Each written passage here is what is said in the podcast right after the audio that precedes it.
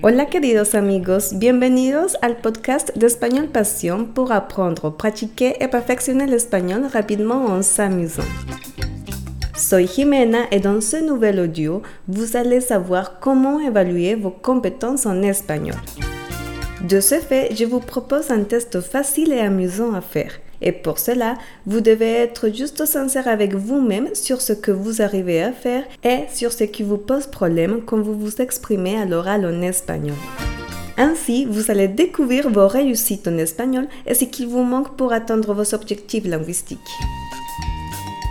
Mais avant de répondre à ce test, répondez d'abord. Pourquoi apprenez-vous l'espagnol? Quel niveau souhaitez-vous acquérir? Sans doute, il est très important de savoir vers quelle direction vous allez et pour cela, il est indispensable de savoir où vous en êtes.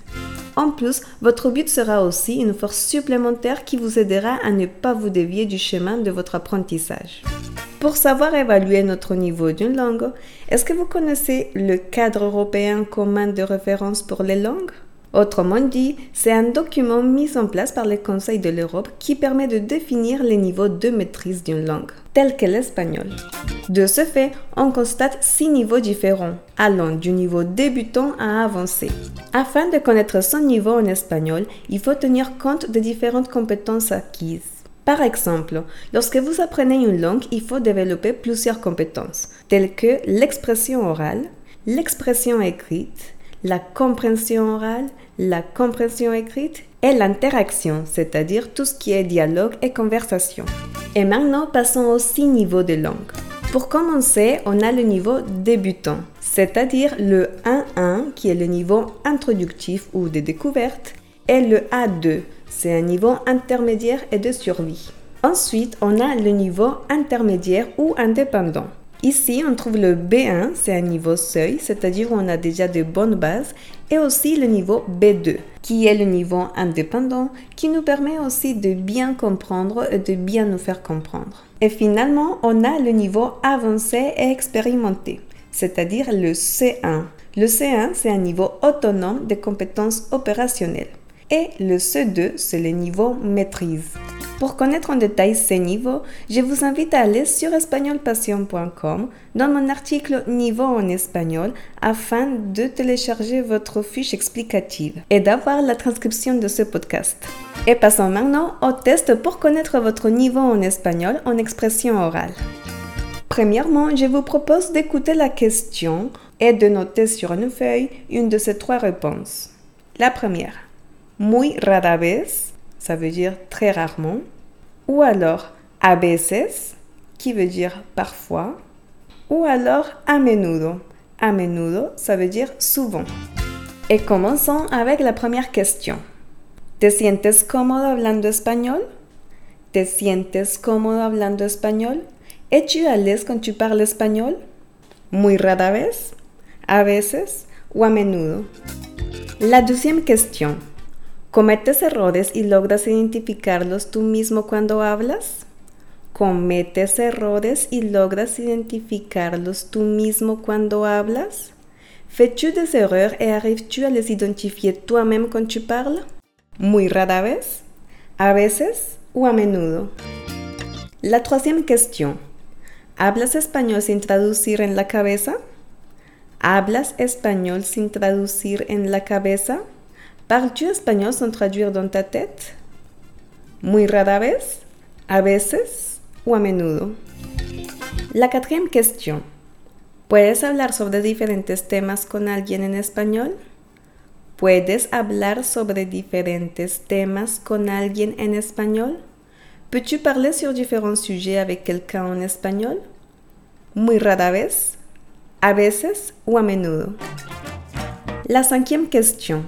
¿Empleas expresiones comunes que los hispanohablantes suelen utilizar?